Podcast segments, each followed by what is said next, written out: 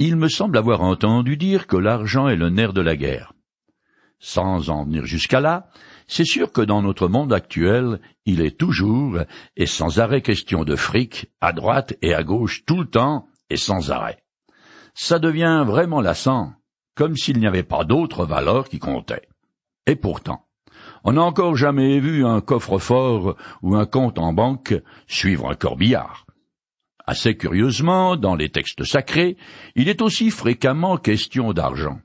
Et Jésus y a aussi fait allusion plusieurs fois. Il a dit par exemple, Là où est ton trésor, là aussi sera ton cœur. Matthieu chapitre 6 verset 21.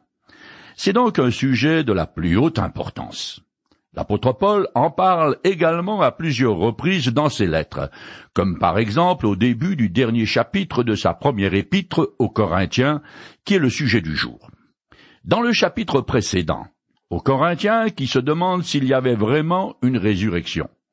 Paul a montré qu'elle est indispensable pour que le corps corruptible devienne incorruptible, afin qu'il puisse accéder à la félicité céleste. La résurrection fait partie de la bonne nouvelle de l'Évangile.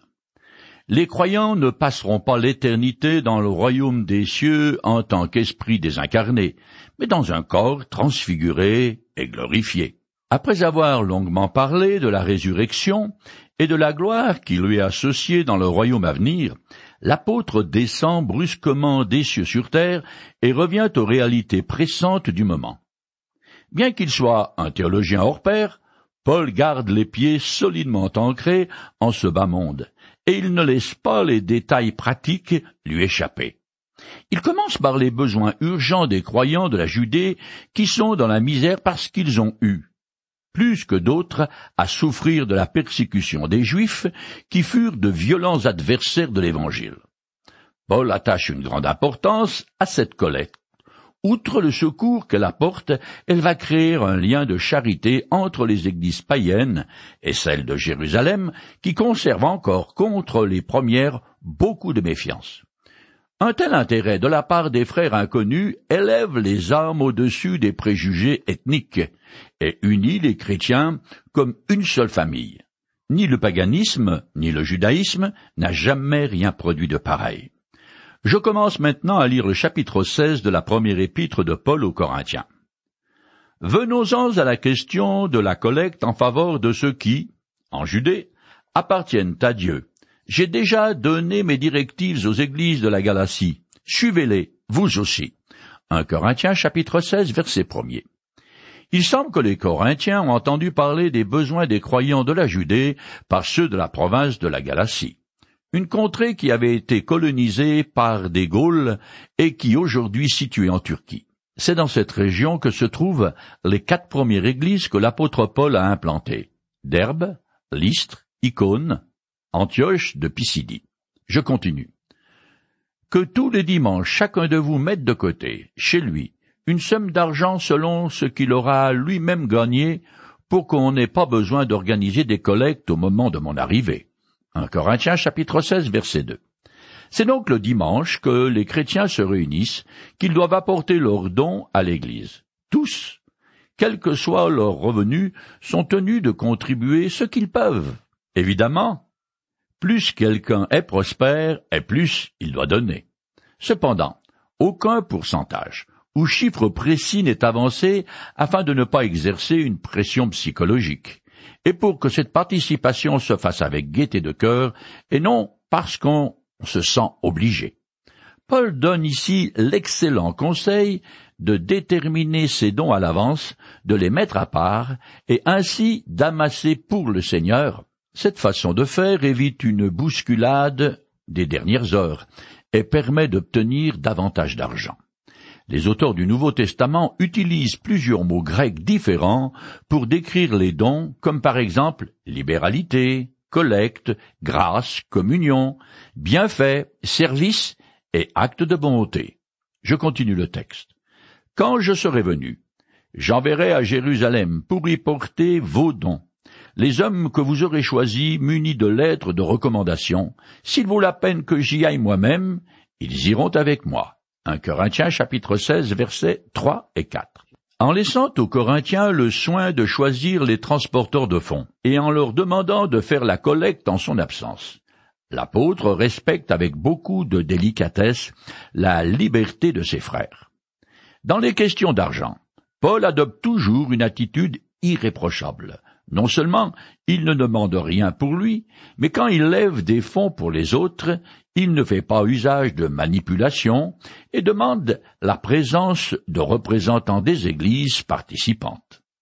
Quand on touche des sommes importantes de prêt, il est préférable que plusieurs personnes soient présentes, car comme on dit, l'occasion fait larron.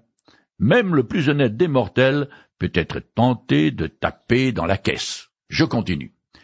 Je compte venir chez vous après avoir traversé la Macédoine, car je vais passer par cette province. 1 Corinthiens chapitre 16 verset 5. À partir d'ici commencent les remarques personnelles. Quand Paul écrit cet épître, il est dans la ville d'Éphèse, sur la côte ouest de la Turquie actuelle. Il désire alors aller en Grèce, au nord de Corinthe, pour rendre visite à trois églises en plein essor. Philippe, Thessalonique, Bérée qui prévoit aussi de contribuer aux besoins des chrétiens de Judée. Je continue. Peut-être séjournerai-je quelque temps chez vous, ou même y passerai-je l'hiver. Ce sera pour vous l'occasion de m'aider à continuer mon voyage vers ma destination. En effet, je ne veux pas me contenter de vous voir en passant. Je compte demeurer quelque temps avec vous, si le Seigneur le permet. Un Corinthiens chapitre 16, les versets 6 et 7. Paul n'a pas un brin de prétention en lui-même. Pour ce qui concerne son itinéraire missionnaire, il s'en remet totalement au Seigneur. En effet, il ne sait pas quand il pourra venir, et son projet de passer du temps en compagnie des Corinthiens n'est qu'un désir qui est soumis à la volonté de Dieu. Il ne veut pas non plus que tout retard de sa part soit mal interprété comme un manque d'intérêt ou une crainte. L'apôtre fait ici allusion à une précédente visite de courte durée dont le livre des actes ne parle pas, car il ne peut pas s'agir de son premier séjour à Corinthe qui fut de dix-huit mois. Acte chapitre 18 verset 11.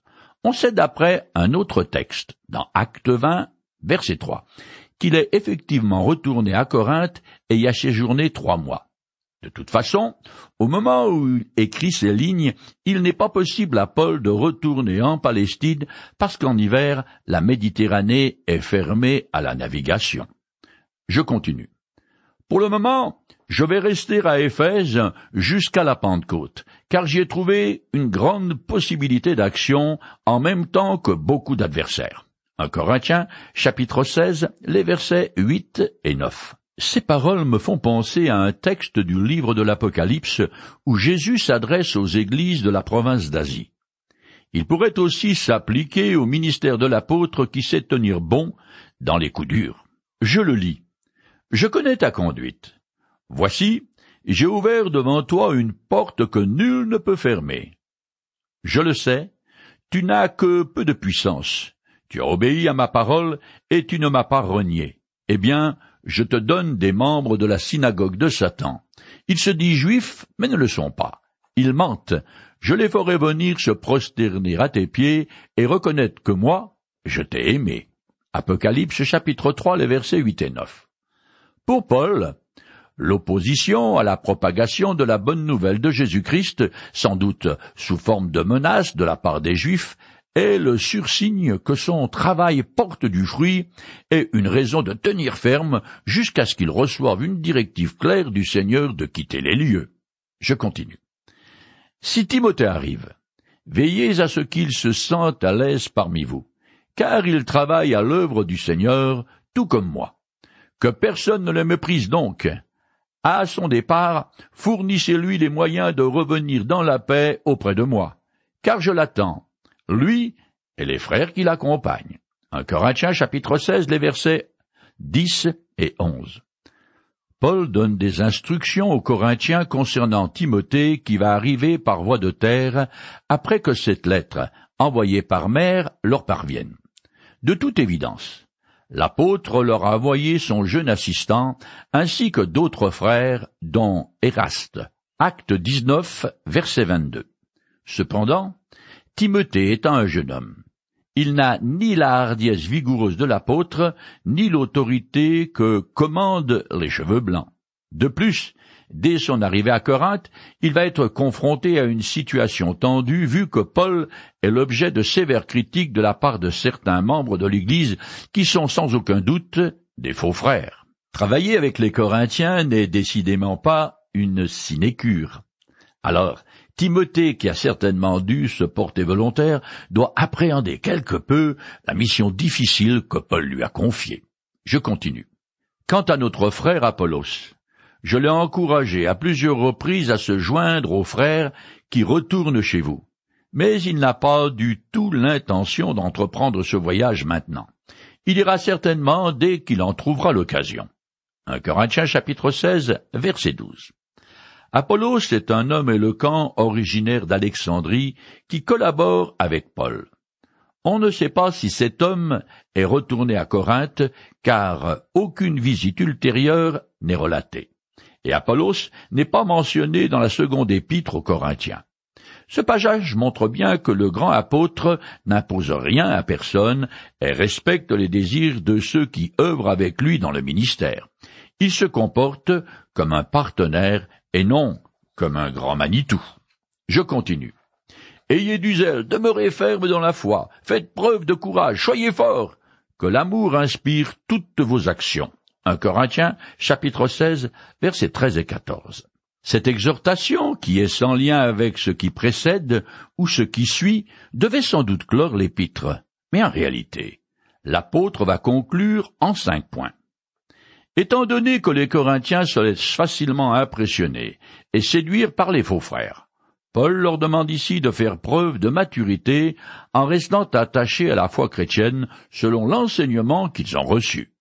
Et comme il l'a déjà dit, l'apôtre désire que tout se fasse par amour du prochain. Je continue. Encore une recommandation, frère. Vous connaissez Stéphanos et sa famille. Vous vous souvenez qu'ils ont été les premiers à se convertir au Seigneur dans toute l'Archaïe. Vous savez qu'ils se sont spontanément mis au service de ceux qui appartenaient à Dieu.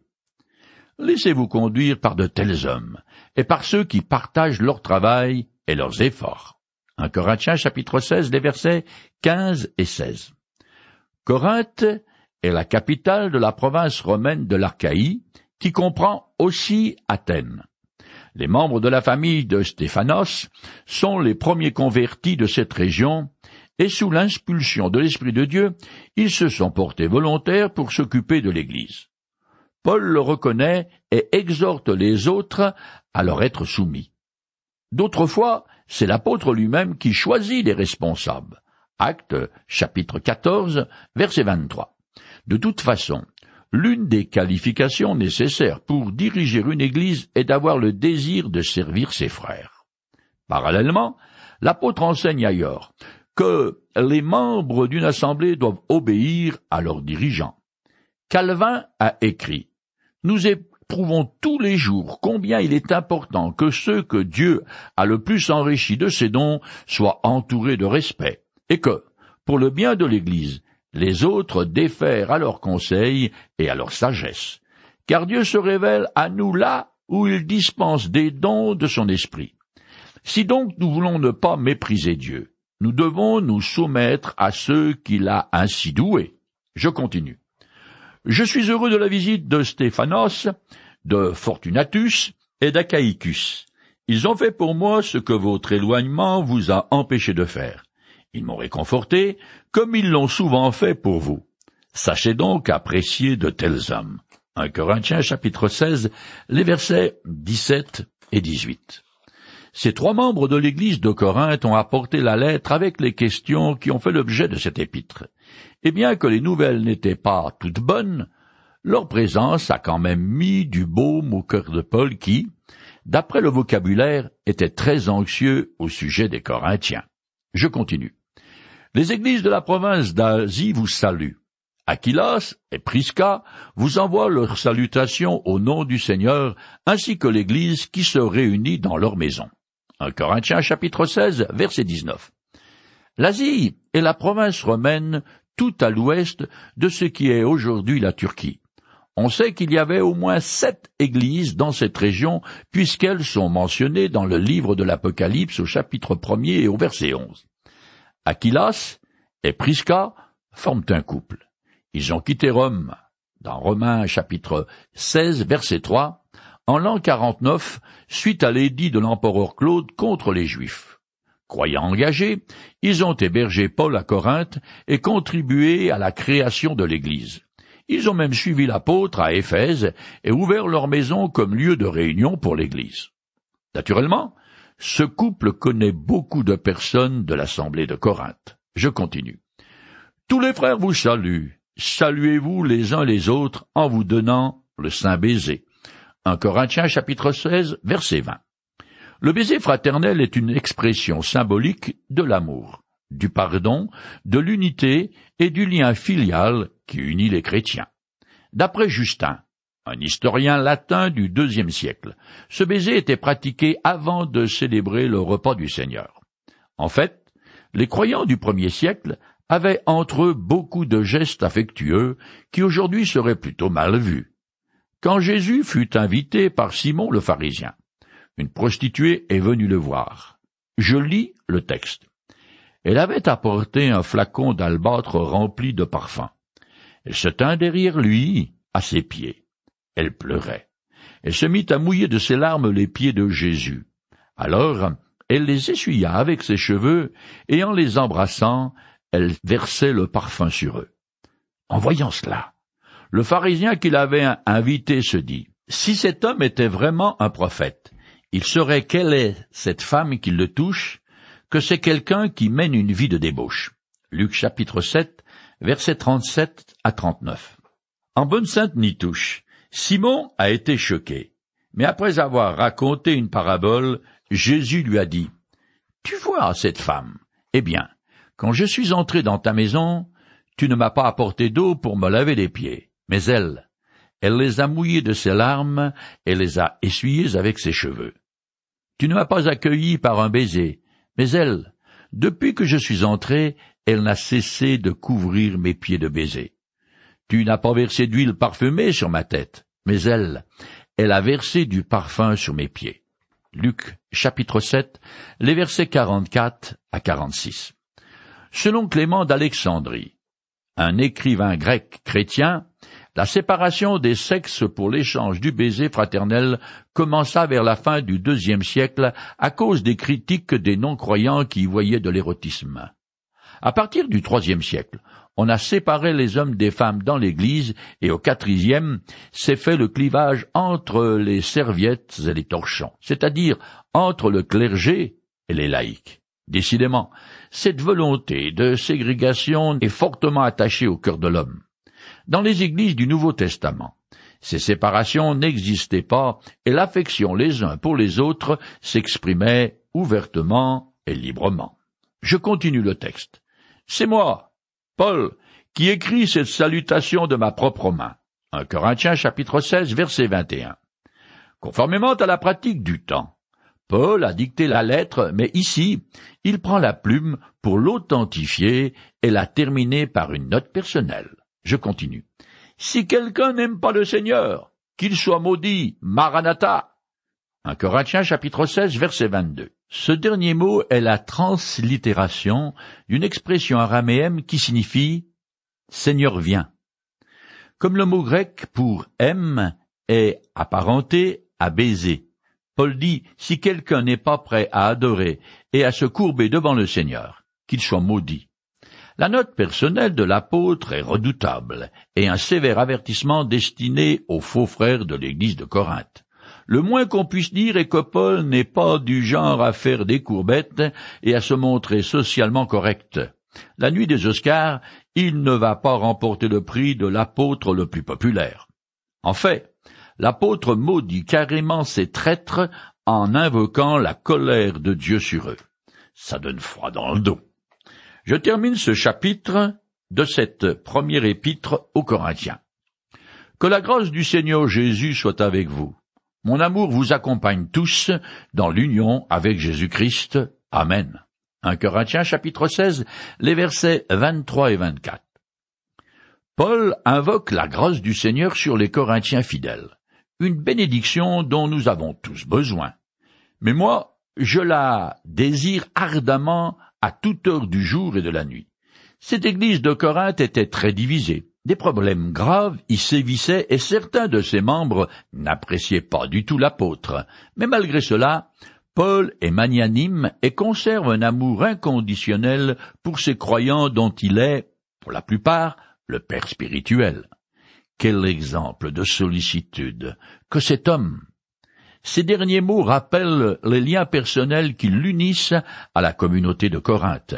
Au fil de cet épître, on découvre aussi que les chrétiens de cette ville ne constituent pas un groupe indépendant, mais une assemblée qui se sent solidaire et fraternellement unie à toutes celles de l'Empire romain.